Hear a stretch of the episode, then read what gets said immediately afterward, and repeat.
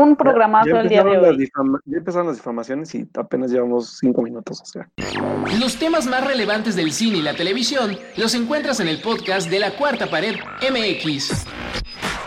Eh, bueno, y para empezar, eh, le comentábamos hace un momento que hay que quedarnos en casita, podemos ver por ahí eh, The Outsider, que acaba de terminar este fin de semana, una serie de HBO, o si son valientes y se animan a salir todavía a ir al cine, todavía está en cartelera eh, esta Mujercitas.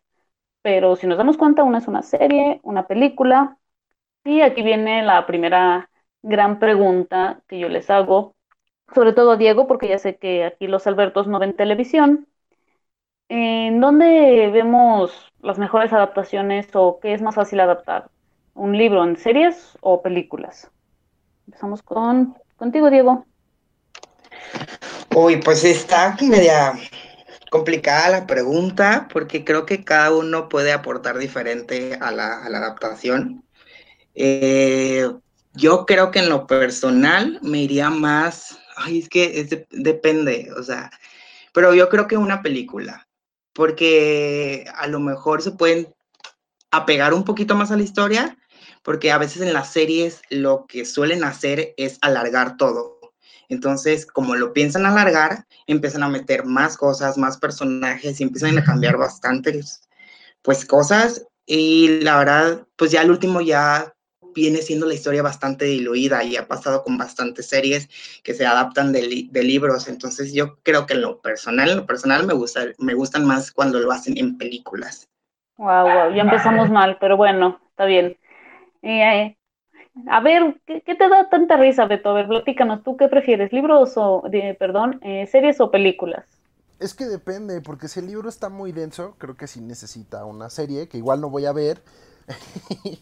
Pero si es una serie de libros que se pueden contener, yo creo que películas. La verdad es que no, no veo yo, por ejemplo, un Harry Potter de 300 capítulos en HBO. Creo que estuvo muy bien, que se hubiera tardado, se hubiera tardado lo mismo, ¿no? 10 años igual en, en terminarse en, en, serie o en cine, pero yo creo que es mejor una película y, y, las series pues hay que reservarlas a cosas como Dune o como... O, o sea, por ejemplo, Twilight habría sido una buena serie, no sé, creo que sí estuvo mejor la película. Wow, esto ya me siento atacada y estamos empezando. Qué bueno que yo soy host porque ya estaría tirando trancazos por todos lados. Nadie ve televisión. y bueno, a ver, Molina Juan Kenobi, eres mi última esperanza. Mira, es, es un, punto, un, punto, interesante el que tocan porque yo la verdad es que con ninguno estoy de acuerdo, creo que sí depende de la situación. Y voy a dar un ejemplo muy claro que de hecho es muy reciente. Esta adaptación que se hicieron de His Dark Materials o aquellos que la recordamos por esta parte cinematográfica de la brújula dorada y donde quien ha como dividido opiniones porque literalmente vimos la primera película adaptada, adaptada a el año pasado en HBO, pero a final de cuentas creo que sí dependen los casos, porque me iba a ir muy directamente también a la adaptación, por ejemplo, de, del Hobbit que hace Peter Jackson y que hizo una extensión innecesaria también, que es lo que mencionaba hace rato Diego, ¿no? Que hay veces que, por ejemplo, en series se extienden demasiado y echan demasiada paja, por ejemplo, ¿no? En la parte, por ejemplo, de Juego de Tronos, que cuando se quedaron sin material tuvieron que inventarse de cualquier lado los, los showrunners, por ejemplo. Creo que va variando, o sea, la verdad es que tenemos muchísimos ejemplos que también dependen también de la calidad y de la visión de la Yo creo que mucho, mucho tiene que ver también esta parte de, de, la creatividad que haya y sobre todo el presupuesto para adaptar un libro, porque al final de cuentas adaptar libros siempre va a ser complicado, sobre todo por todo lo, toda la parte imaginativa que tiene una, una, adaptación literaria, ¿no? Y, y, me voy rápidamente, por ejemplo, con una mujercitas, que como hemos ido también cambiando de, de visiones con directores como, conforme han pasado los años, y por ejemplo, digo, Greta Gerwig hace una adaptación un poco más entrecomillada para mí, eh, pues actual, pero que al final de cuentas conserva, al final de cuentas conserva esa parte esencial del libro, ¿no? Y al final de cuentas creo que sí depende de la visión de quién la haga, con qué finalidad la realicen y pues digo, también de, cómo quede al final de cuentas el producto final y cómo se reciba culturalmente también en los tiempos que salga, ¿eh? Digo, por ejemplo, sobre todo el Hobbit cuando sale en, esta versión animada, que pues muy pocos la recuerdan, pero que para muchos fans de la, de la fantasía y de los libros de, Tolkien, pues fue un, un, gran referente, pero cuando sale la película, pues obviamente cuando iban a ser de dos películas, primero una, luego dos, y luego se, se alargaron a tres partes, que al final de cuentas pues, también buscaban la taquilla, ¿no? Después de, de, la exitosa trilogía que hizo este Peter Jackson de Señor de los Anillos. O sea, creo que va a variar mucho. Y digo, hablando también de Señor de los Anillos, viene una, pues, precuela también, se diría, de, de, de ese universo de, de Tolkien de la Edad Media. Entonces, digo, va a variar. O sea, vamos a ver también qué visiones tiene cada quien y cómo lo adapta y también cómo es recibido por las audiencias y a quién va dirigido. Ok, ok. entonces depende más del formato, ¿no? Y no sé si es una serie de... Formato y también la visión del director de quien está detrás del proyecto. Sí, eh, bueno, podríamos ver una serie de... Incluso hemos visto adaptaciones de nada más seis capítulos, no tiene por qué ser una serie de 10, 13, 20 capítulos, ¿no? O esta, moda, que, o esta moda que se agarró por, por un ejemplo, tiempo Sharp de, Objects, creo que es una adaptación, de ¿no? que un libro se divide en dos partes. Esto, esto también cómo lo vemos. Estos libros que se dividen en dos partes, recientemente, recientemente lo vimos con It, lo vimos con Twilight, lo vimos con Harry Potter. Eh, ¿Esos libros creen que en algún momento los hubiéramos podido ver como, como series? Yo que- sobre hay- todo hay lo veo con It. Igual y a lo mejor, pues sí, porque la- Sí, sí, el porque libro hay es de 1500 recordar que páginas, Isla- o sea, hay muchísimo material. No, pero, pero aparte también, o sea, es, es ver, el libro, los libros se dividen en dos para hacer más películas porque el, el- el- Y la hay que re- hay que- recaudación hay que es re- limitada a, a- Hay que recordar que es de serie, ¿eh? Sí, It era una serie al principio, la de, la de, la de primero, la de... Depende mucho el caso, como Harry Potter. Ajá, pero... ay, Diego, Diego hace poco tuiteó algo sobre, sobre... Ay, ¿cómo se llama esta serie donde salía Shailene Woodley? Esta serie está... Bueno, esta... ay, En la serie no, Ah, Big Divergente. Little Lies, divergente, divergente, perdón, no era una serie. Era una ¿Dónde? saga. Divergente. Ajá. Ajá.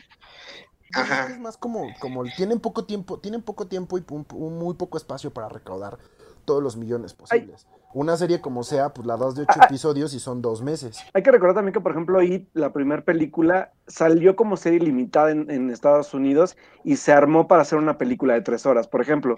Y obviamente, pues ahora que cambian también los formatos, como lo decía hace rato, tenemos ahora una película dividida en dos partes, obviamente siguiendo también esta línea de, de, de, de cómo fue que se hizo la primera cinta, ¿no? Entonces creo que también a eso me refiero, que también depende el formato y también depende mucho el objetivo también, como dices tú, de la recaudación o de qué quiera comunicar o qué quiera hacer la, la parte de la producción de, de, de esta adaptación.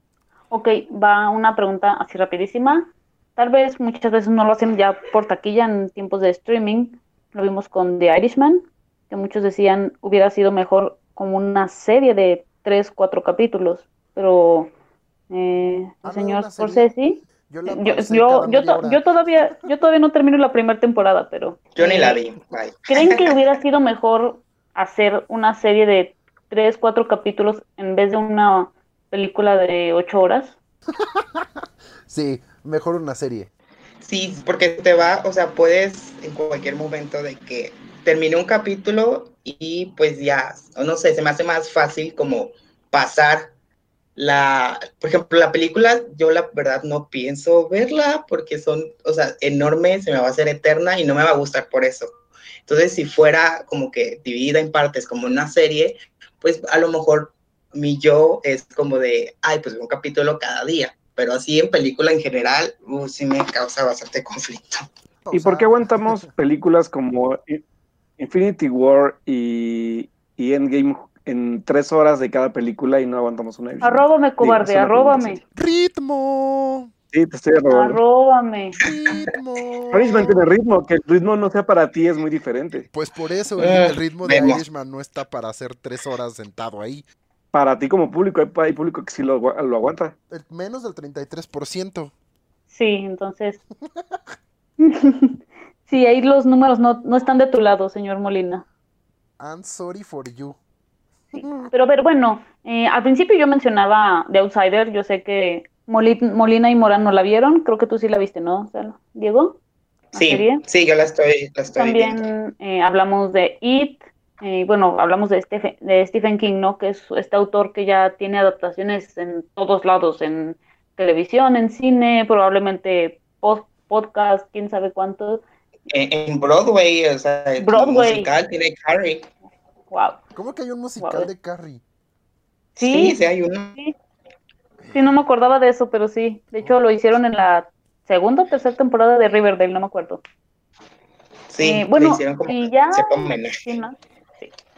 Si hablamos de los autores más adaptados, eh, ¿quién se les viene así el primerito a la mente? Eh, Morán, ¿quién? Jane Austen. Stephen King. Ah, perdón. A ver, ¿quién es Morán? Yo soy Morán. A ver, señor Morán, si te pregunto, ¿quién es el autor más adaptado y por qué crees que es tan recurrido? Stephen King. Y, y creo que es, o sea, tengo, tengo la seria visión de que Stephen King es tan adaptado porque es tan descriptivo que convertir sus libros a guiones debe ser relativamente fácil. Además de que ya cuenta con cierta, con cierta reputación, que la verdad es que sí hay gente que está hambrienta de, de leerlo y de verlos. Aunque la gran Sí, su fan, su fan base cada vez que anuncian como una adaptación es como de que ahí están. Entonces ya hay un público seguro. Justo eso. O sea, yo creo que Stephen King es como, adáptame por favor. Ok, eh, por ahí el señor Molina gri- gritó, porque no, no dijo, gritó Jane Austen, ¿sí? ¿No escuché mal? Sí, sí, ver. Jane Austen. ¿Crees que es obviamente eh, este autor más recurrido y por qué crees que se han, ah, se han hecho más adaptaciones de sus obras?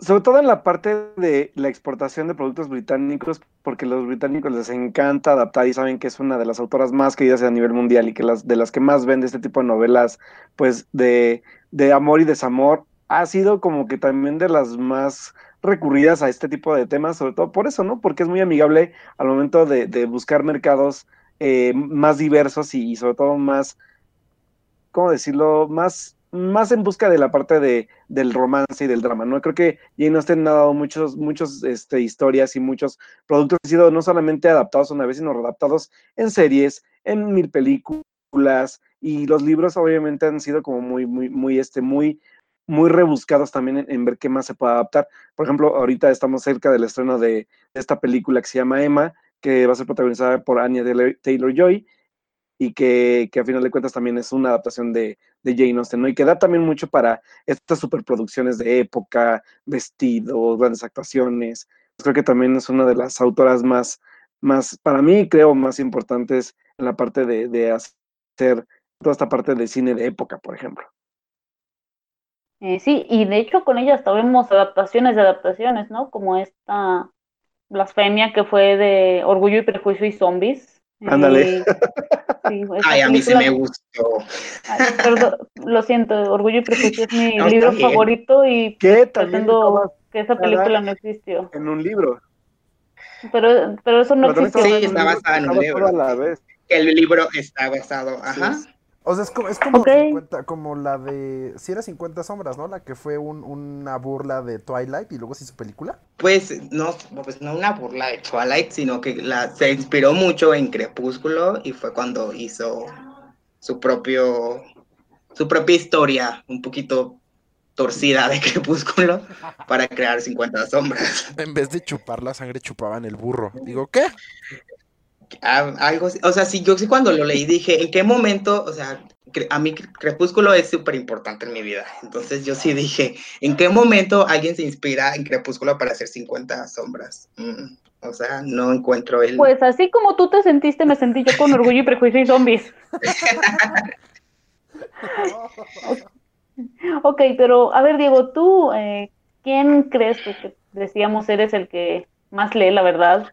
Eh, ¿quién es este autor, autora más... a quién Ay, más pues es vemos que Ya me robaron la idea. Yo, yo, yo, yo tenía en mi mente a Stephen King, porque se han hecho muchísimas adaptaciones tanto en películas como en series. Y honestamente, ay, no se me viene otro a la mente. Shakespeare. Este, Shakespeare, los hermanos Grimm, que también ¿no? hay muchísimos como que adaptaciones de sus cuentos en muchísimas formas también, tanto como en, en cine y en series de televisión. Yo creo que son los que ahorita se me vienen a la mente. Oiga, también falta ahí el, el, el emo por excelencia, ¿no? De Edgar Allan Poe. Sí, o sea, bueno, ahorita en mi mente no se me viene alguna adaptación, creo. Los Simpsons. Yo creo que el, ejemplo, capítulo de los Simpsons, el capítulo de los Simpsons, exacto. El cuervo y el También, corazón de la también, también Arthur Conan Doyle con toda esta megas adaptaciones recurrentes en cine, televisión y demás de, de, Sherlock Holmes, por ejemplo. Sí, sí, también. Pues casi, casi como que los clásicos, y como comentaban hace rato, casi los clásicos británicos son los que se empeñan en hacer y hacer y renovarlo y no dejarlos morir. Stan Lee, ah, pues sí, ¿no? También cómics. No, no, no. A pues ver, bueno. Es adaptación. Pero, ok, entonces tuvimos básicamente dos votos por Stephen King y uno por Jane Austen. Y si los vemos, son muy diferentes. Pero como decían, o sea, hemos visto tantísimas adaptaciones y son autores que no se hacen viejos, que seguimos viendo películas y adaptaciones y todo sigue como si fuera eh, algo de hoy, ¿no? Eh, ¿A qué creen que se deba esto, que veamos tantas adaptaciones de, de Stephen King para empezar? ¿Qué es lo que tienes? ¿Es el género? ¿Es ¿Qué, qué es? Diego, todo tuyo. Ya no te voy a robar tus. Tu... Yo creo que es a lo mejor el, todo el mundo ya creado por Stephen King y el hype que nos, que nos, no sé, que nos comparten todo su equipo de fans. Porque yo, honestamente, de Stephen King no he leído mucho. Pero leo comentarios acerca de los que ya lo han leído mucho y los que empiezan a decir, porque hay fans súper extremos de que esto está conectado con esto y esto con tal película o con tal libro, léanse primero este libro para que entiendan las referencias y a mí así es como me ganan. Entonces así es como digo, sí, tengo que verlo. Este, y yo también pienso como de que no, hay que verlo todos juntos para ver y todas las referencias, porque él, todas sus obras, es, a lo que yo tengo entendido, están como que en el mismo universo y, y todo hay muchas conexiones.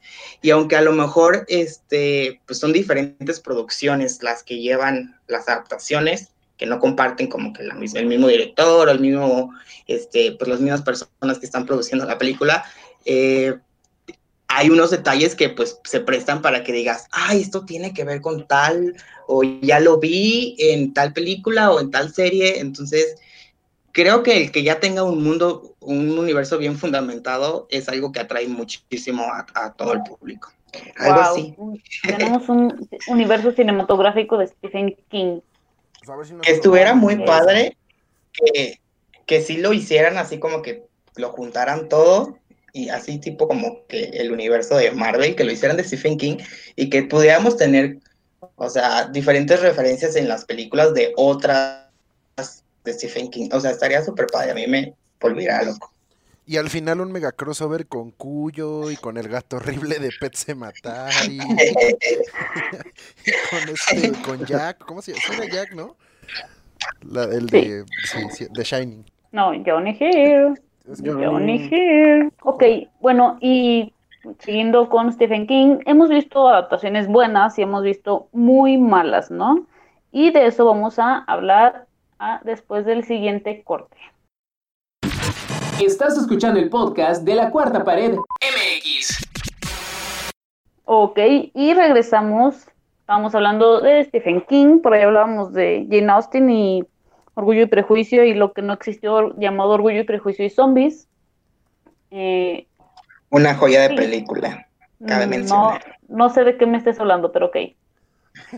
Aparte sale, sale, sale una de las actrices más queridas por nosotros de esta, de esta super secuela. Sí, la mejor secuela de la historia. Solo por ella soporté la película, ¿eh?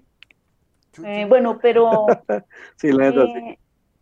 Eh, vamos a seguir un poco la línea de Stephen King porque yo, les decía hace rato, hemos visto películas y series con muy buenas adaptaciones. El año pasado vimos esta de Doctor Sueño, Em, siguiendo otra vez a repetición, ¿no? Pero esta de, de Outsider, vimos Gerald's Game hace un par de años, que han sido buenas adaptaciones, pero también hemos visto algunas bastante maletas. ¿Qué, qué ejemplo así ustedes de algún libro que sí hayan leído se les viene a la mente de que haya sido una, así una basofia de adaptación? Shrek. A ver, platícanos. no, es una joya. A ver, platícanos. A ver. ¿Por qué Shrek? A ver, esta sí es una hot take, platícanos. un popular opinion. No, pues es que Shrek era un libro y luego ya lo hicieron, o sea, pero, pero como que la película es demasiado diferente al libro.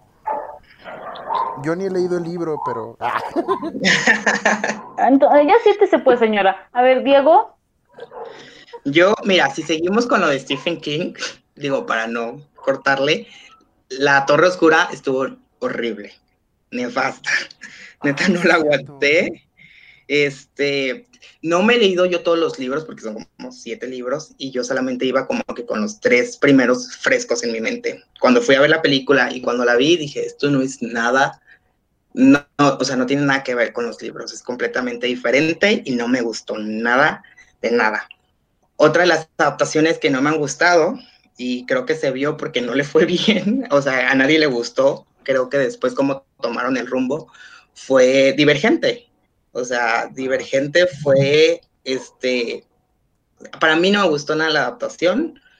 Eh, se, lleva, se desviaron un poquito, porque hasta eso que sí estaba como que tratando de estar apegada a, los libros, pero ya después, a la, no sé, a la gente ya no le gustó y prefirió no verlas y pues la gran franquicia que esperaban que fuera como los Juegos del Hambre, no lo fue y tanto que cancelaron las, las dos últimas películas o la última, no me acuerdo cuál fue. La última. Oye, pero aparte, aparte de eso, ahorita ya ninguna pudo recoger el testigo de, de, de The Hunger Games, porque también lo intentaron con, con la materia oscura y con estos de los camiones, estos los que son como países que se mueven ruedas. Creo que no sí. lo logrado, ¿no? Y luego también está la de este muchacho que se rompió una pierna, ¿no? Y que detuvieron las grabaciones. Maze Runner. Maze Runner. Sí, tampoco. Ok, y bueno. Runner fue un poquito más popular y yo, esa sí alcanzó a terminarse, o sea, sí sacaron la última, pero sí, la última también ya pasó sin pena ni gloria. Ya nadie la vio, creo. Pues es que para qué se rompe la pata el, este Sí, él tiene la culpa. Eh, a ver, eh, señor Molina, ¿alguna adaptación que tú hayas, además de The Last Jedi, que hayas salido enojado del cine, que hayas dicho esto es una basofia? Sí, porque ya saben que el universo de Star Wars en libros es extenso, muy extenso, y para lo que fue, pues la verdad sí, sí estoy muy, muy, muy frustrado por ello. Aunque no, ningún te equivocaste libro. De, te equivocaste de podcast, ¿eh? Aquí no, aquí no. Aquí no ah, ah disculpen, ¿no? Ah, perdón, disculpen. Este, bueno, digo, uno, uno, yo creo que uno de los libros, aquí sí voy a ser como muy, muy, ¿cómo se te diría? Muy, muy, muy, muy nada mainstream. Tengo uno de mis libros favoritos, es este, El Búfalo de la Noche de, de Guillermo Arriaga, de quien hemos visto películas como 21 gramos, este, Amores Perros, que fue quien escribió y quien le dio esta visión a González Iñárritu. Eh, adapta eh, una adapta su película a un director chileno, donde pues muy pocos recuerdan que sale Diego Luna, y que a final de cuentas es uno para mí uno de los libros más fuertes que yo creo que me ha impactado más en la parte de mi adolescencia y que a final de cuentas cuando vi la película, realmente fui a ver pornografía al cine, nada que ver con, con lo que nos cuenta o nos relata Guillermo Barriaga en, el libro, pero creo que sí, Fue de la Noche es una de las peores adaptaciones personales que yo he visto más allá de, de esas teen, teen este, de, de, esas teen novels que, que son muy, bueno, que estuvieron muy de moda hace un tiempo, ¿no? Y bueno, hablamos de estas teen novels, eh, por ahí mencionaron a los Juegos del Hambre, que fue más o menos por la época precisamente de Divergente, que yo sí leí los libros de los Juegos del Hambre, los de Divergente no, y al menos a mí sí me parecieron buenas adaptaciones los Juegos del Hambre, no sé a ustedes. Eh, ¿A qué se deberá esto? Supongo que es otra vez a lo que decía eh, Alberto al principio, pero también tendrá que ver el, material, que a veces que hay simplemente libros que no se pueden adaptar o porque vemos que hay buenas adaptaciones, hay malas. ¿A qué se debe esto? Creo que parte de, mucho de esto es el timing. O sea, el, primero que pega, pega más duro y, pega con todo, ¿no? Cuando llegaron los Juegos del Hambre, era una época en la que las distopías juveniles, pues en realidad ni fu ni fa. ¿no? Y después todo el mundo sintió que era la misma fórmula o que los, los, los actores no eran los más carismáticos, porque incluso, incluso yo recuerdo que Jennifer Lawrence en ese momento, si bien sí era la gran heroína y la chica que salía en todos lados, su, su Katniss Everdeen no era carismática. O sea, en realidad no era como, como, como el de Percy Jackson en The Maze que sí era como más, más carismático. Y o sea, los hombres. Exacto, o sea, los hombres son carismáticos, las mujeres no lo son, como Shailene Goodley. no, no sonreía mucho, no sonreía mucho, ¿verdad? No sonreían mucho. No, y es, y es parte del encanto del actor también, ¿no? Entonces, eh, creo que es esto, que cómo, cómo pegan y, y, también qué tan densa puede ser una novela, porque Susan Collins, si bien era muy política, tampoco fue muy descriptiva. Y esto sí pegaban en otras, como La Brújula Dorada o, este ¿Cómo se llama? Ay, caramba, siempre se me olvidan todos los mugrosos libros. O El Hobbit, ¿no? Que son demasiado extensos, demasiado contenido, entonces tienen que medio rascar lo que creen que el público le va, le va a funcionar. Y luego aparte, pues también las elecciones de los directores.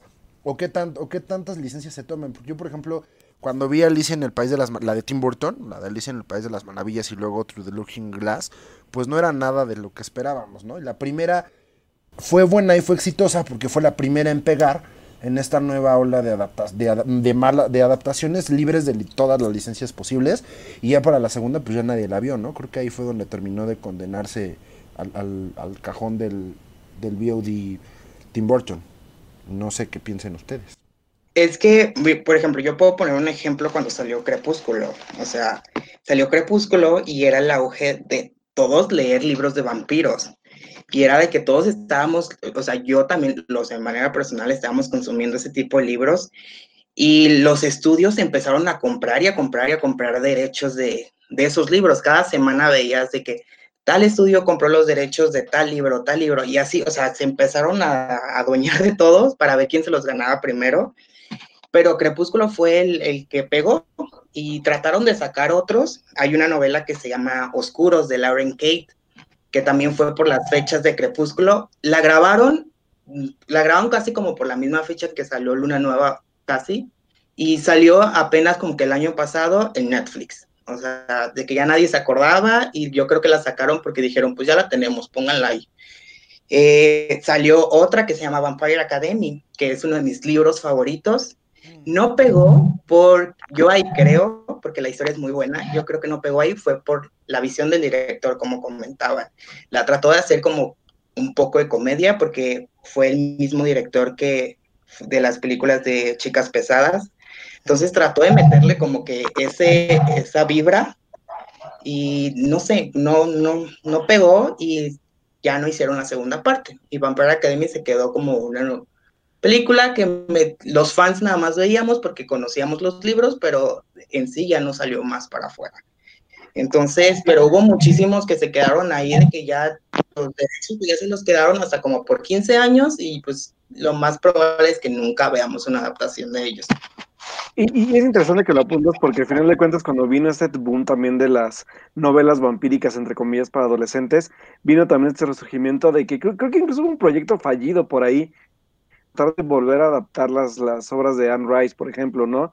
De, después de esta adaptación del, de la entrevista con el vampiro con, con Tom Cruise y con este con Brad Pitt, por ejemplo, que de ahí quisieron retomar proyectos y al final acabó como el, como la moda y ya no volvieron a hacer nada. O sea, fue como que se quedó en el tintero una posible como reseguimiento de, de toda la historia de Lesta, entonces ese rollo es, bien interesante porque también hablamos de exactamente del timing que decía, por ejemplo, ahorita este Alberto, ¿no? Por ejemplo, la parte de, que tenemos que estar exactamente como productores en el timing perfecto para saber cuándo lanzar un producto y cuándo no.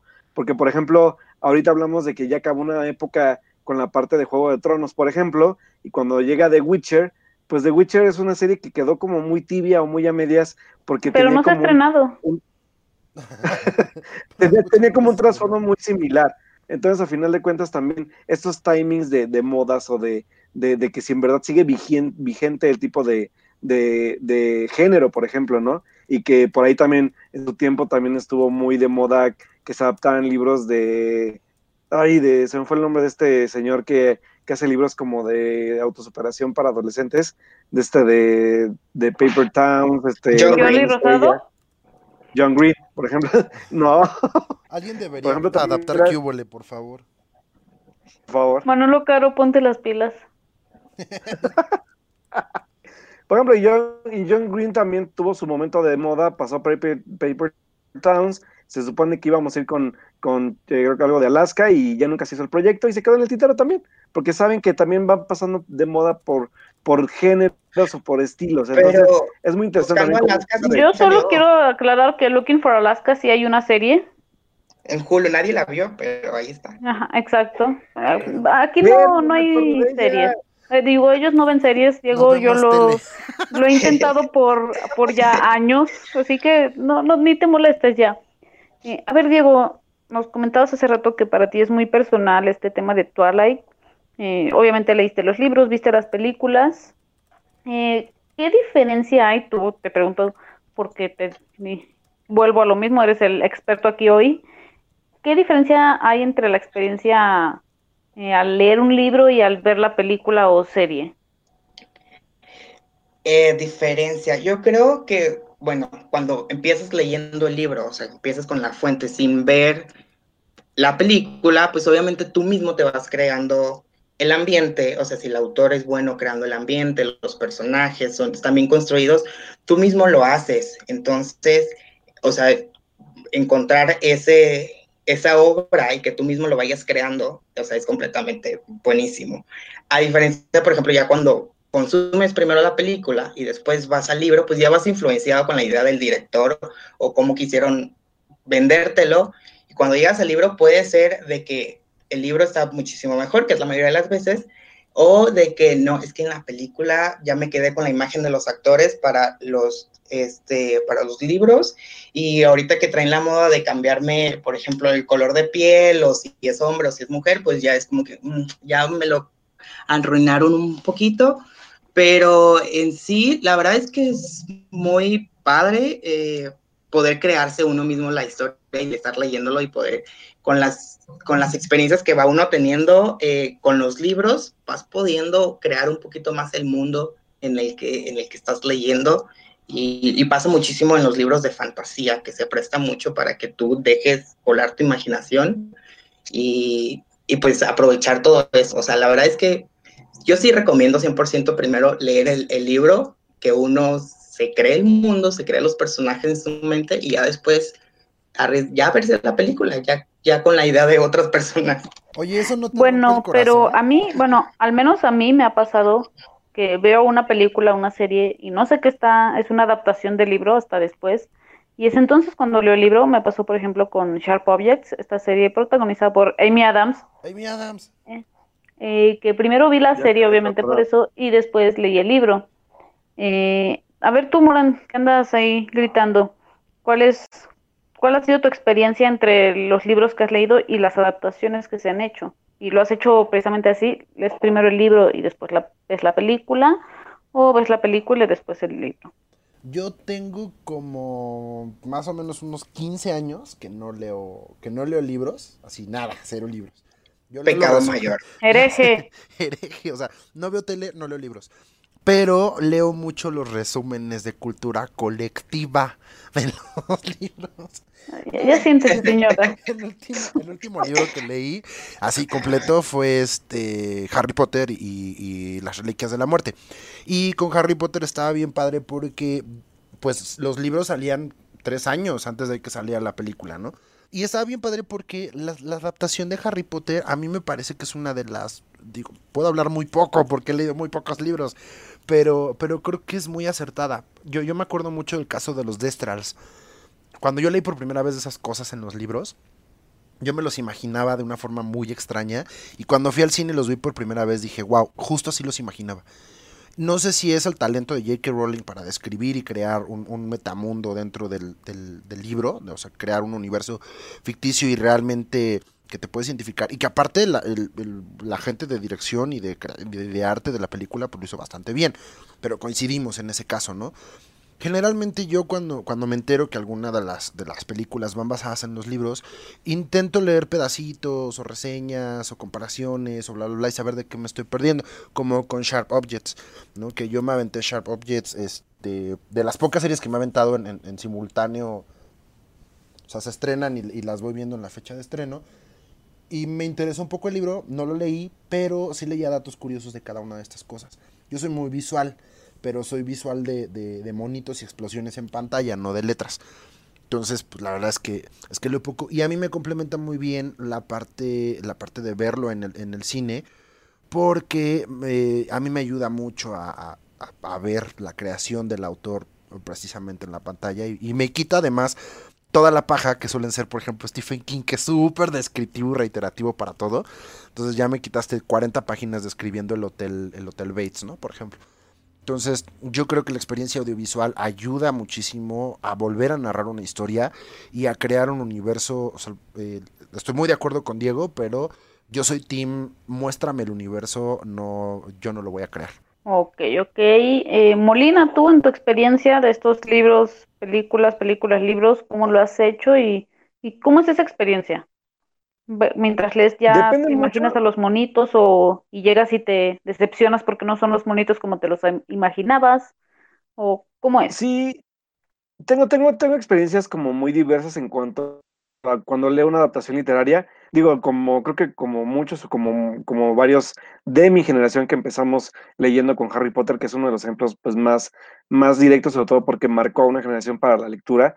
Y en la parte, por ejemplo, para mí de Harry Potter rapidísimo, que yo creo que, por ejemplo, cuando vamos a, a las adaptaciones literarias muy literales, como lo es La Cámara Secreta, creo que es una película muy aburrida para mí.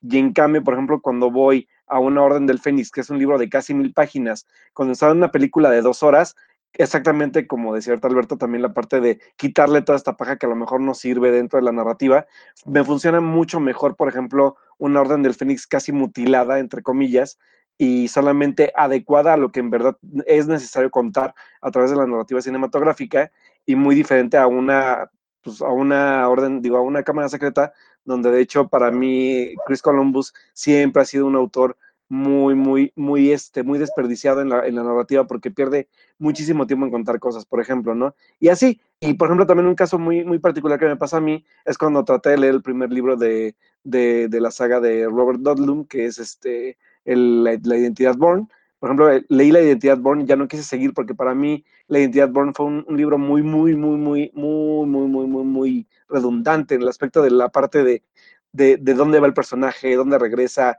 qué personajes son, en la mezcla de nombres. El autor a veces se pierde mucho en, en estos como conflictos personales que a la vez no sabes si quieres describirte como la parte de la, de la tensión como del espionaje o no. Es muy raro leer a Robert Ludlum cuando yo, yo voy a él después de ver la película. Entonces, la verdad, yo preferí quedarme mejor con la visión de, de, de la parte cinematográfica y sobre todo porque para mí eh, Paul, Greengrass, Paul Greengrass hizo una adaptación tanto de la supremacía como, de, como del ultimátum muy buenas y que creo que a final de cuentas también ya depende de cada quien y de cómo vea la obra que va leyendo.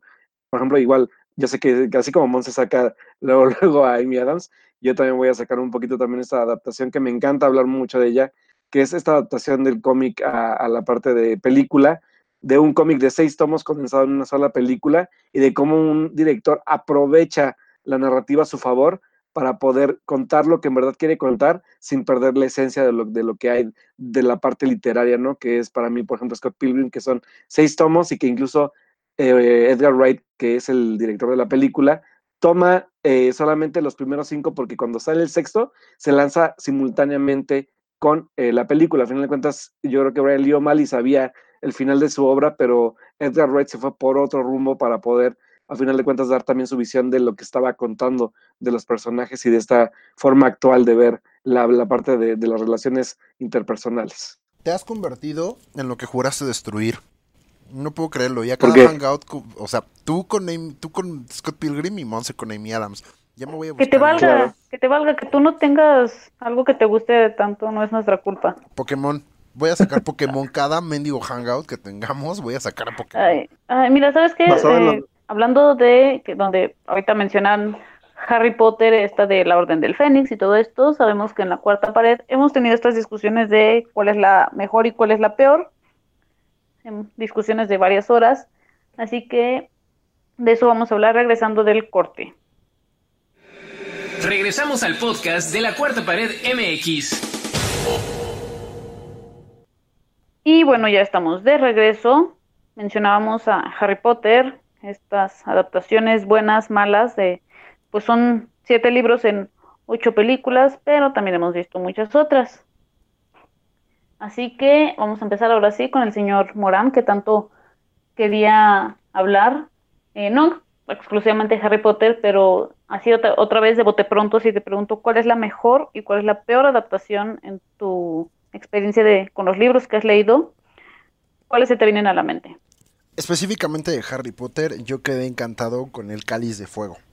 Todas las cosas, todas las pruebas que estaban ahí. Sé que le falta muchísimo por detrás de desarrollo, pero las pruebas y esta emoción de tener el torneo de los magos para mí fue como, ah, creo, que, creo que para mí es el mejor libro, el, libro mejor adaptado de Harry Potter, porque yo nunca hice clic con el tercero, porque me acuerdo que el tercero aparte me, me tardé como tres semanas en acabarlo.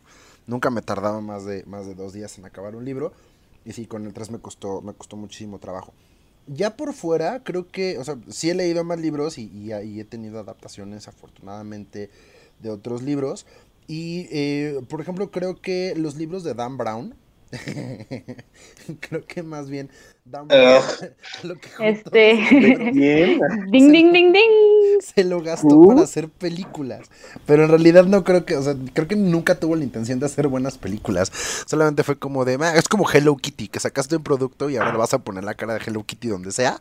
Así le hizo Dan Brown con su eh, agente ese como se llama Scott Lang o no me acuerdo cómo se llamaba. Este, para. Scotland es Asman. ya me acordé. Ya, perdón. Bueno, sí. El agente este de, los libros, creo que más bien fue adaptarlas como para. Bueno, por favor, más respeto a nuestro gran señor Tom Hanks, que en este momento está enfermito. Tiene coronavirus el pobre señor, sí es cierto. Ay, no sí, por favor. no sabes qué, no puede ser contigo. Ok, pero bueno, al menos yo sí pienso leer los libros y creo que no se podía hacer mucho tampoco con el material que le, que le estaban dando al director. Sí, la verdad es que o sea, yo, yo vi una película de las, creo que fueron tres, ¿no? Porque también sacaron Inferno. Y, y, van a hacer una nueva. Ah, ya para qué. No sé, querido. Si van a hacer otra de Rápidos y Furiosos. No, ya no. Y los hombres que no amaban a las mujeres. Bueno, la saga de, Millennium. Creo que leí, no me acuerdo si dos o tres libros, no me acuerdo. Pero creo que le falta mucha oscuridad a las adaptaciones. No sé, como que le faltaba ahí ser más darks. Y aparte ya lleva como tres, ¿no? Esta es la, la última película, fue la tercera adaptación de la, la, la continuación no autorizada, ¿no? Del, del autor, una cosa así. Mm, se supone que son las continuaciones ya por no de no del autor. Sí, que no son del autor, pero. Sí, porque Spiderweb ya es de, de otro autor.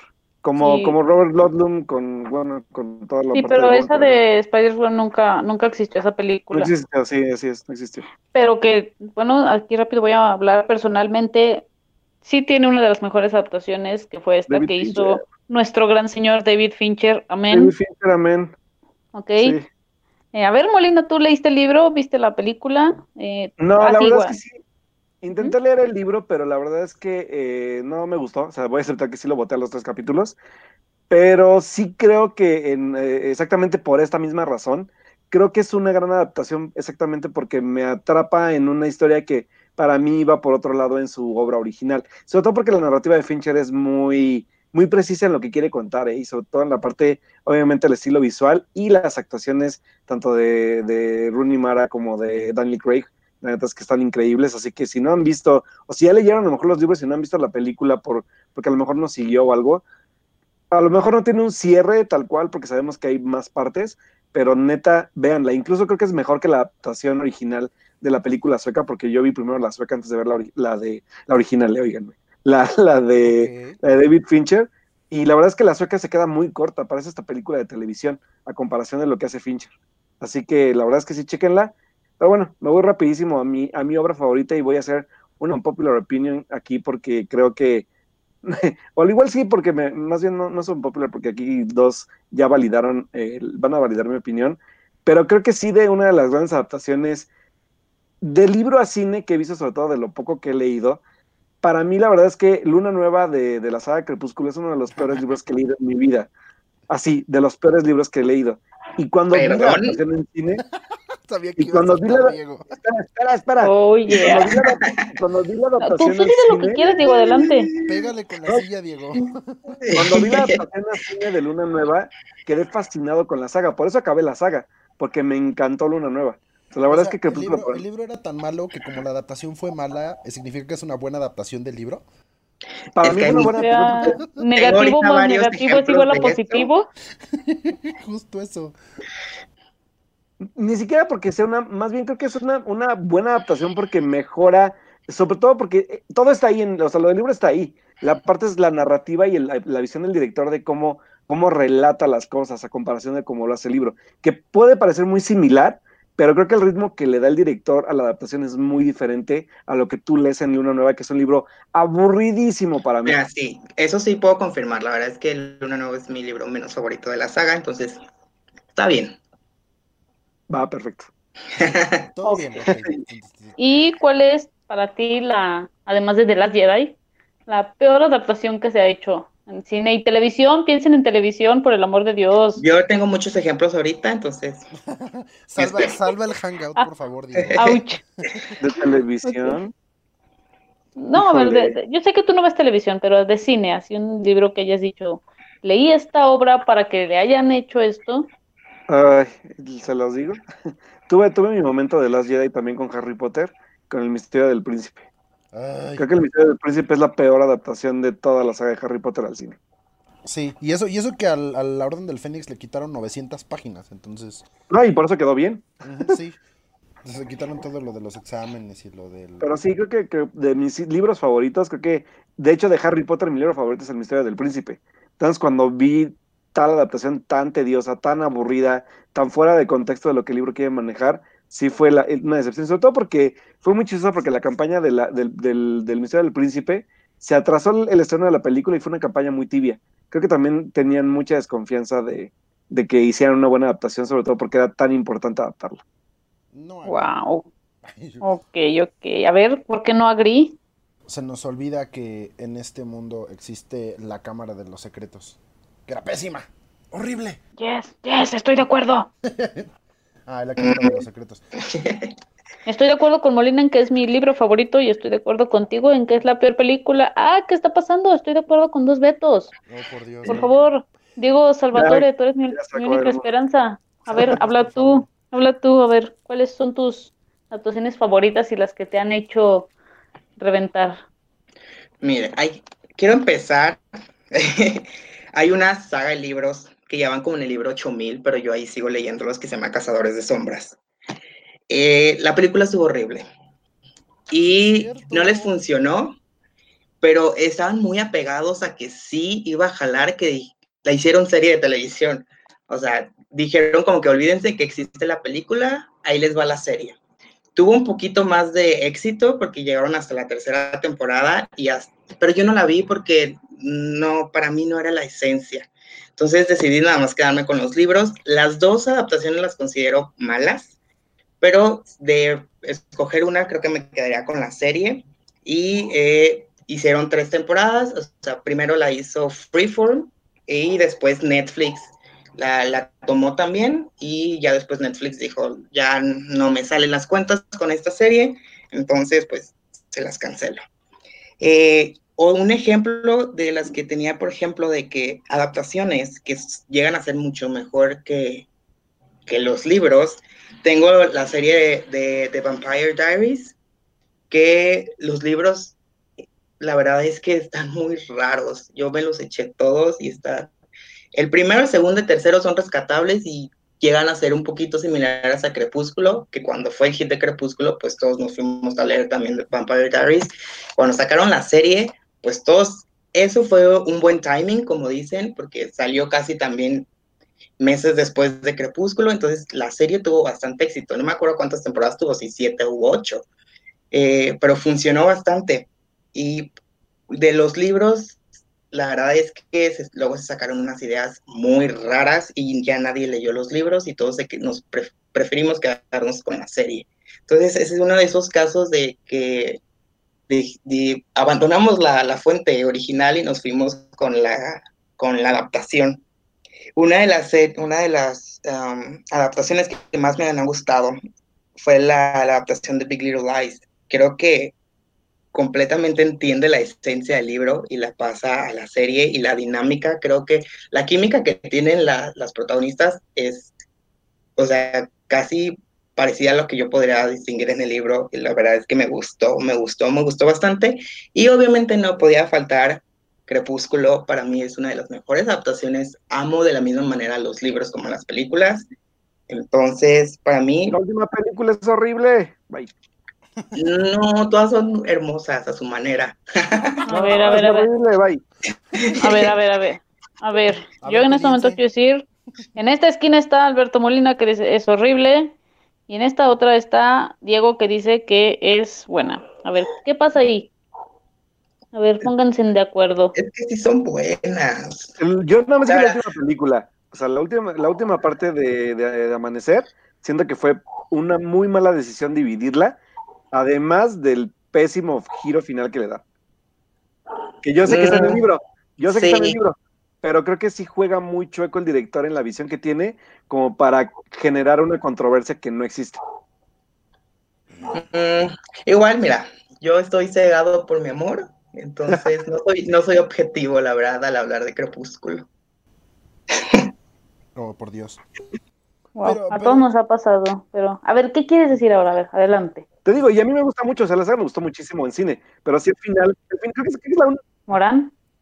¿Viste? ¿Viste? ¿Cómo me... yo, solamente, yo solamente quería decir que también Amy Adams tiene cosas malas y que tú también la defiendes a morir. Ah, yo sí. sí, que te valga, yo, yo sí lo acepto, que te valga. Yo, yo podría defender, por ejemplo, cualquier cosa que haga Matt Damon. Entonces. Este, ok. Matt Damon. Matt Damon. Así que, pues, ni modo. Y, y pues ya. Matt Damon no tiene ninguna película mala. Bye. ¿Verdad? No, sí tiene la de donde, donde son como tres actos y al final es como una secta. Esa es una gran película. ¿Cómo se llamaba? Ay, se me fue el nombre, pero era tan buena que ya se me olvidó el nombre. Justamente, sí, pero esa película. O la del zoológico, Exacto. que también era increíble. Ay, la... Esa está bien bonita. Ay, pues todo porque sale, sale, sale, Oigan, sale la. Oye, la por, por, por, Dios, sale Scarlett Johansson, obvio, voy a decir que es una joya. Obvio. ¿Saben qué adaptación se me está pasando? ¿Cuál? Que ¿Cuál, fue cuál, cuál? muy mala y trataron de rescatarla, pero la verdad es que no. Y es la de Percy Jackson. ¿Percy Uy, sí la es acabaron? cierto. No, No. solo hicieron la segunda, de años después de que pues, todos queríamos la segunda. A pesar de que vimos que la primera muy mala, seguimos insistiendo por la segunda, la hicieron. Y no, la verdad es que, pues, ya sabíamos a lo que íbamos, pero igual Sí, nos pero decepcionó. fue porque se fue a Maze malísima. Runner, ¿no? O sea, ¿Cómo? Fue porque el, el No. este se fue a Maze Runner, por eso ya no la continuó. No, son dos diferentes. Pero, pero no es Los el mismo. protagonistas, uno es, uno, Sí. es Dylan, uno es Dylan O'Brien y el otro, Y el otro es Logan Lerman. Logan Logan Lerman. Y bueno, no es cierto. No es cierto. solo para una, una- una noticia, no sé si recuerden, en como diciembre creo se anunció que Disney volverá a hacer adaptación de Percy Jackson. Ay, pues Entonces, no- ojalá. Y No me sé si ahora sí sea, ahora sí que- sea la buena. Oigan, ¿y Siento que... se acuerda? No, que sí alguien se acuerda también de Narnia, pero creo que no hemos hablado nada de Narnia. Uy, Narnia. Uy, ahí que sí. A Narnia que Sí, le el- pasó, se quedó sin A mí los libros me Narnia no gustaron muchísimo, Sí, a mí también los libros me gustan mucho, de hecho. pero sí creo que le bajaron demasiado el tono por los temas que manejaban. O sea, vemos, sabemos que la, el primer libro, no, el primer libro no, el de, bueno, la primera adaptación de película Ujú. es Pero, pero ahí no fue básicamente- taquilla, ¿no? Más bien la, la productora se quedó sin lana y se dieron la licencia y ya no la hicieron, ¿no? No, pero la del viajero sí tuvo muy mala taquilla, según yo. Sí. La que ya le tocó Fox. Ajá, porque la- la- sé que la habían cedido y que sí le iban a volver a hacer y luego que no, que mejor una serie y luego que le iban a hacer lo mismo que a la Brújula Dorada, o sea, convertirla también en serie Darks para HBO. Pero Netflix no había tomado como que los derechos de Narnia. Sí. recientemente. Sí, tal vez están esperando el timing, como estábamos diciendo, así como que el momento adecuado para lanzarla. A mí me parece chistoso que Disney quiera hacer Percy Jackson teniendo muy cercano al, al nuevo Harry Potter. ¿Cómo se llama este nuevo, esta nueva saga? Artemis Fowl. Arturo Wowl o eso. Artemis Fowl. ¿Tú, ¿Tú leíste esa, Diego? Sí son libros. No, pero sé que existen. Sí, sí son libros. ¿no? Sí, siento, sí, según yo sí son bastantes libros. La verdad es que siento que no les va a pegar. Yo siento. Ay, no, Pero, se pues, ve super flop como cuando intentaron adaptar al... ¿Cómo se llamaba este señor que iba a Marte y que era un héroe? Matt Damon, Ah, la mejor comedia, la mejor comedia de la década. Este, Ah, ahí sí concuerdo. Bruno Mars. Que también es un libro, de hecho. ¿Cuál? ¿Cómo se Ah, la de ah, Príncipe Peppers. No, No. no, no, ¿verdad? No, este. Que fue considerado la el flop más grande de su año. También era de Disney. John Carter. Esa cosa. John Ándale, Carter. John Carter, sí. ¿Y ¿De dónde saqué lo de Marte? Por cierto, The Martian sí es la mejor película, la, la mejor comedia de la década, gracias. Qué triste. Ay, No, a lo mejor. Todos sabemos que lo mejor, de hecho, dejen así, lo mejor, espacio en blanco, siempre la respuesta va a ser Cats. Ah, Pero este, Cats no era un uh. libro. ¡Que te valga! Claro, es la mejor adaptación. Si yo digo que es un libro, es un libro. O sea, ya te dije, o sea, es lo mejor espacio en blanco, es la mejor película de terror, es la mejor serie, es la mejor podcast, es no sé lo que quieras. Es el mejor libro de Stephen King. Sí, es- es- eso es. Es el mejor Es tweet un- de J.K. Rowling. Es- de Pet Cemetery. sí, es una- Sematari. Acuérdate que estaba Eso. escrito. Ah, Sí, cierto. Cats, Cats. Deberían de ser un libro de Cats. Como, como A la ver. adaptación del Principito, ¿no? ¿Por qué, por qué- por cómo adaptaron el Principito así tan horrible? ¿Qué fue? Ah, está ay, no Hay libros que no se deberían de, de adaptar, ¿no? Oigan, viene el secreto, lo Pero- Imagine Films, se estrena, no me acuerdo, a mediados de año, pero viene, viene el secreto. Lo traen nuestros amiguitos de Imagine. Pues por ahí pueden checarlo. Uh, Vienen buenas Ok. adaptaciones. Estoy muy paciente por algunas. A ver, ¿cuál es? A ver, tú platícanos, a ver, dinos cuál. Ay, ay, este, mm, ah.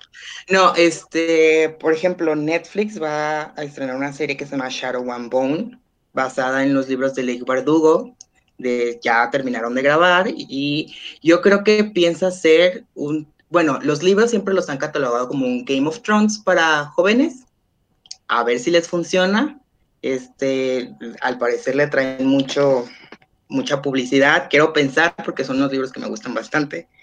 Y de la misma autora, Leigh Bardugo, Amazon compró los derechos para una, para, para hacer una serie, creo, que se llama La Novena Casa, que va sobre sociedades secretas en las universidades y cosas paranormales. El libro está bueno. Como Umbrella Y hay uno, eh, mm, un poquito más serio. En, en cuestiones, por ejemplo, de los libros, es, este tipo de género se le llama como que fantasía urbana, en donde pues se presta un poquito más a hablar temas un poquito más serios de sexualidad y violencia y muerte y todo eso. Y de hecho la autora dijo, este, todos mis libros son juveniles, pero este es como que para adultos, no me los confundan, porque al ver mi nombre me los ponen en otra estantería y en sí trae escenas fuertes, y sí trae escenas fuertes, o sea, hay un- escenas de violaciones y así. Entonces, eh, esa es una de las que estoy muy emocionado, pero una de las que estoy más, más emocionado se llama Daisy Jones and the Six, que la va a producir Amazon.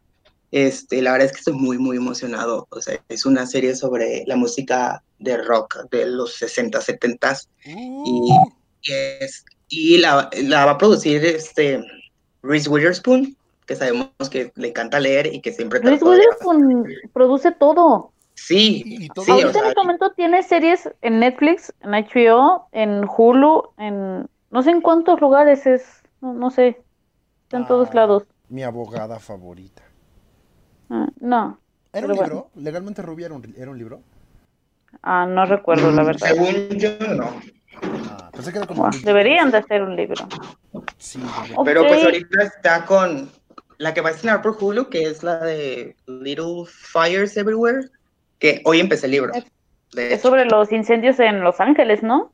Pues no, o sea, sí hay un incendio, pero es en una casa. Eso. Yo leí algo sobre, yo leí Ajá, algo sí, es- sobre incendios. Ese es, Tal se vez, incendió le- una o tal vez leí una noticia. Y es como que de una familia adinerada que eh, pues no sabe quién la incendió y creo que luego culpan a la hija y luego hay una muchacha que como que les ayuda. Es como, no sé si un thriller o una diferencia de clases sociales. Ya Apenas voy como en la página 30, entonces. Ya sé no muy no bien. hablamos y sí debimos hablar. Lemon y Snicket. Mm, sí. Me rompes el corazón, Diego.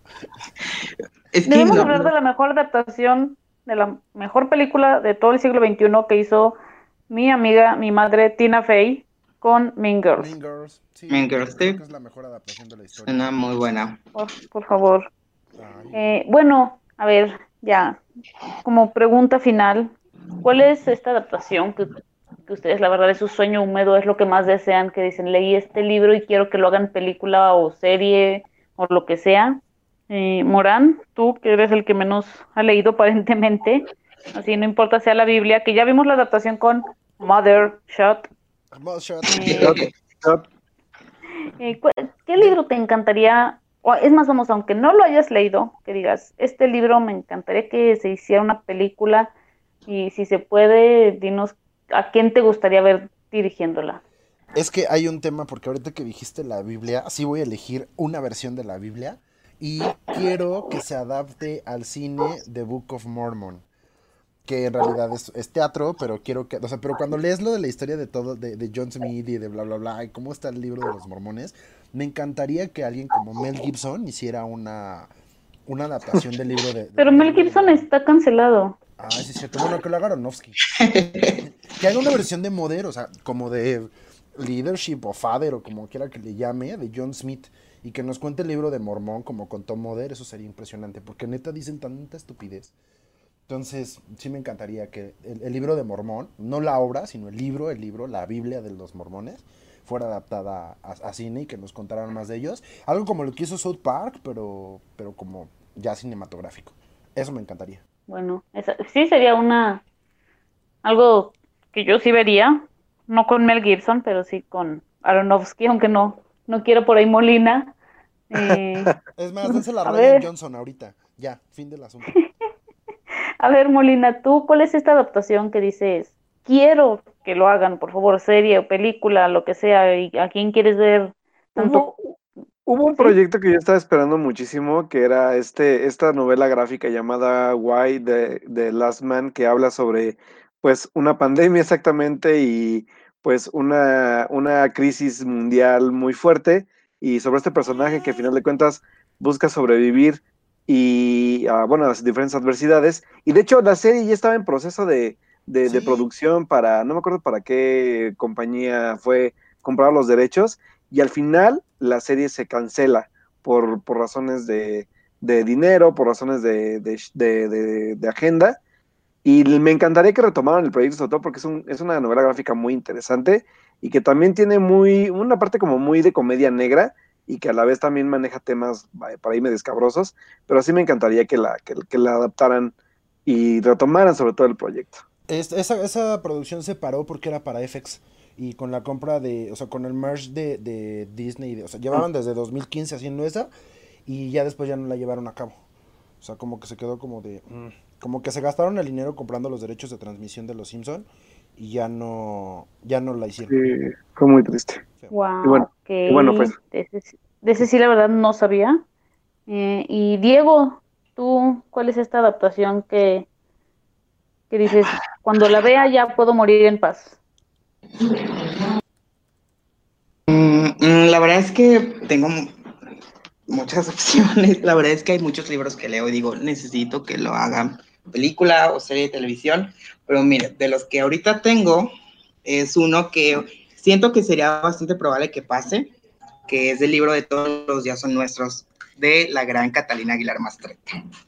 Y obviamente me encantaría que ella lo dirigiera, aunque ella ya ha dicho que ella no lo haría, que se aventara eh, el problema a alguien más, pero que ella no lo haría, pero a mí me gustaría mucho ver esa historia en una película. ¿De qué va, Dieguito? Cuéntanos rápido. Es la relación de, pues, de una pareja que después de 10 años decide separarse. Entonces, es, eh, pues, está narrado por, la, por María, eh, que se, así se llama la protagonista, y es como después de, de este, pues esta relación, cómo se vuelve a encontrar ella, cómo empieza a tener otra vez todo de su trabajo, empieza a ver que la otra persona empieza a prosperar y a tener muchísimo éxito en su carrera y ella se empieza a preguntar si era ella la que lo detenía porque ahorita le va muy bien y ella está fatal.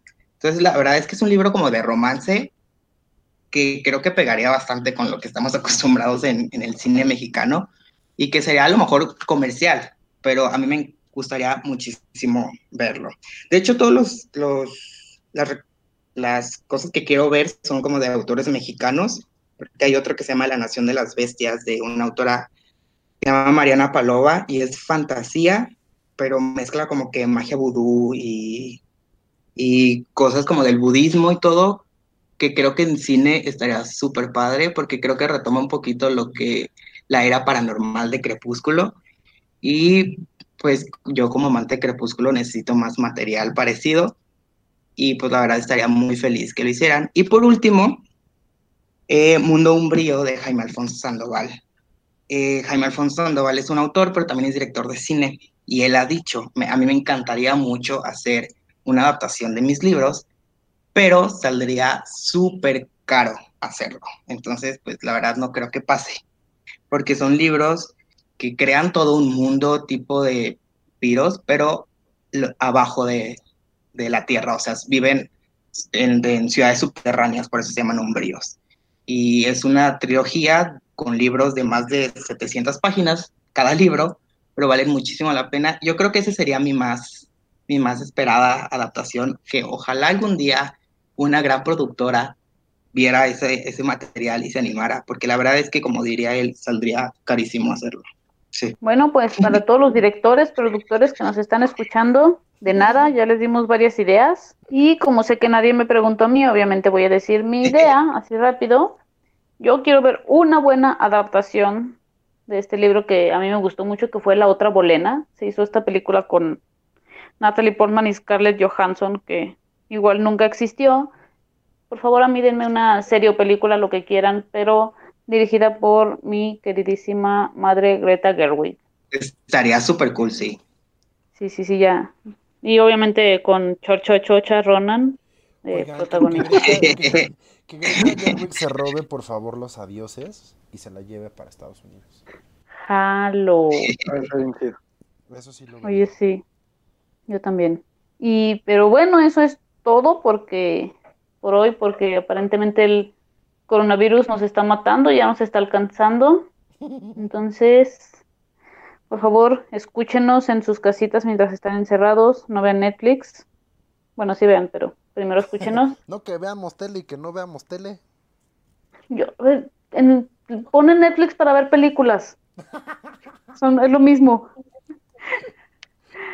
Eh, bueno, no, este viernes se estrena la nueva temporada de Élite, corran a verla. Sí, por favor. Eh, bueno, ya nos vamos. Ya fue todo por hoy, señoritos. Eh, Alberto Morán, ¿en dónde te podemos encontrar? A mí me pueden encontrar en Twitter como Beto Cinéfilo, donde hablo de todo menos de cine, pero se la hago de jamón a todos los que sí hablan de cine. Y eh, pues evidentemente en la página de la cuarta pared, la cuarta pared mx.com, en Facebook, la cuarta pared MX y pues en el Twitter, lsp-mx. Qué bueno que tú dijiste en la página de Twitter. Sí, por y Alberto Molina. Alberto Molina, ¿en dónde te podemos leer, rantear contra todo? Contra The Last Jedi y Mother, obviamente. Yo no dije nombres, pero gracias. Pueden encontrarme en Twitter como Alberto Molina, el Molina va con dobleo, así que pues ahí nos podemos estar leyendo para platicar de todo, vida cotidiana, videojuegos, cine, películas, eh, series y demás, así que ahí nos estamos leyendo. Y Diego Salvatore, nuestro querido invitado de honor el día de hoy, ¿en dónde te podemos ver? ¿En dónde te podemos leer? Bueno, mi Twitter es Diego Salvatore con dos E al final. Eh, hablo de libros y de chismes. y tengo un blog en donde escribo acerca de los libros que voy leyendo y hago mis opiniones, que es nieblamisteriosa.blogspot.com. O si ponen simplemente en Google Niebla Misteriosa, es la primera opción. Corran, corran a, corran a leerlo porque está bastante interesante. Y a mí me pueden encontrar en Twitter como arroba G, donde como básica tuitera hablo de todo aunque no sepa de nada, bueno, menos de política. y, y bueno, eso fue todo por hoy, esperemos les haya gustado y si no, pues gracias por escucharnos de todos modos. Nos escuchamos la próxima. Adiós. Bye, adiós. Bye. Bye. Amy Adams. Los temas más relevantes del cine y la televisión los encuentras en el podcast de la Cuarta Pared MX.